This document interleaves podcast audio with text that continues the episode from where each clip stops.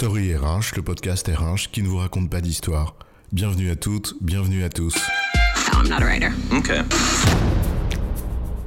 Dans cet épisode, nous allons nous intéresser à ce qu'est l'esprit critique. L'expression soft skills résonne à nos oreilles maintenant depuis quelques années, comme si on retrouvait les vertus oubliées des compétences comportementales, ou des maintenant démodés savoir-être. Au premier rang d'entre elles, on nous cite souvent l'esprit critique. C'est vrai qu'à observer certains univers professionnels, on se demande si ce que nous appelons en effet l'esprit critique, au sens noble et philosophique du terme il y a 20 ans, bah, ce n'est pas être un dangereux révolutionnaire ou un dangereux rebelle en essayant de faire preuve simplement d'hygiène de raisonnement. Et pourtant, c'est désormais une compétence prisée. En 2020, par exemple, le World Economic Forum plaçait l'esprit critique, ou Critical Thinking and Analysis, dans les 10 compétences à développer pour 2025. Faut avouer que pour certaines personnes, 5 ans pour arriver à faire preuve d'esprit critique, eh ben ça risque d'être bien court. Louis Pasteur disait Ayez le culte de l'esprit critique. Bon, je sais pas à titre personnel si le culte et l'esprit critique ça va bien ensemble, mais néanmoins, il a bien raison. Mais en vérité, c'est quoi ce fameux esprit critique? C'est quoi l'histoire? Commençons par la base. La critique vient du grec critique, qui désigne l'art de critiquer. En revanche, il n'est pas question ici de porter un regard malveillant sur le travail d'autrui, son œuvre ou sa réalisation. L'esprit critique se distingue bien de l'esprit de critique. Oui, l'esprit de critique, c'est celui du critique dont Sacha Guitry disait qu'elle se nourrit de petits fours. Cette posture qui use de moqueries plus ou moins fondées pour dérouter un adversaire dans une joute verbale, ou à celle d'une personne que rien ne satisfait et qui se complaît dans la plainte perpétuelle et non fondée. Oui, exactement. Alors que dans l'expression esprit critique, dont nous parlons ici, la critique désigne la capacité de raisonner, de discerner, de questionner. En fait, il s'agit de la recherche de la vérité. En d'autres termes, faire preuve d'esprit critique consiste à ne pas prendre pour argent comptant une information telle qu'elle nous est donnée sans s'interroger sur sa véracité.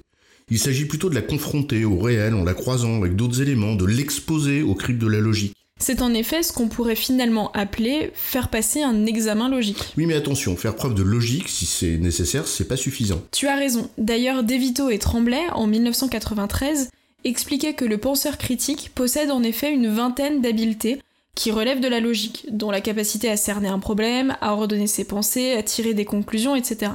Mais surtout que ce penseur critique également doit posséder l'attitude appropriée. En gros, être capable de logique et être disposé à le faire.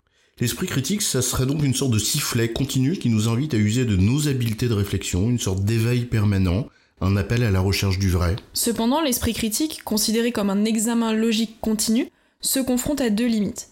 L'incomplétude du savoir, d'une part, et la nécessité d'agir, d'autre part. Et oui, et Socrate nous l'a dit il y a bien longtemps, tout ce que je sais, c'est que je ne sais rien. Chercher à établir des liens entre les choses et les concepts, être en quête perpétuelle de compréhension du monde, n'exclut pas, néanmoins, d'avoir conscience, dès le départ, de cette impossibilité.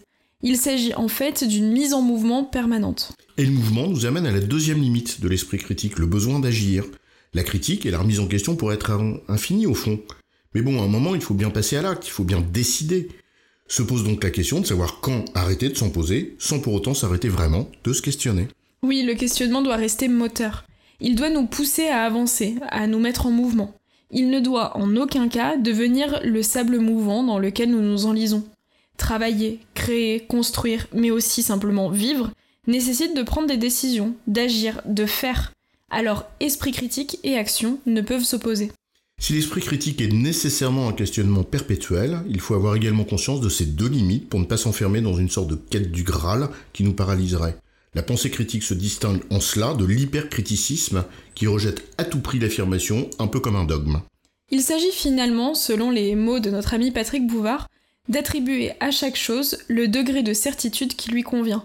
Ni plus, sinon cela devient de la croyance, ni moins, sinon cela devient de la bêtise. En résumé, être doté d'esprit critique désigne les personnes qui sont en capacité de faire preuve de logique pour démêler le vrai du faux, mais qui sont également disposées à le faire de façon continue et régulière, tout en ayant cependant conscience de deux limites. Un, l'impossibilité de tout savoir, et la nécessité de, à un moment, de décider et d'agir. J'ai bon, chef? Oui, tu as bon, mais on va pas en faire toute une histoire.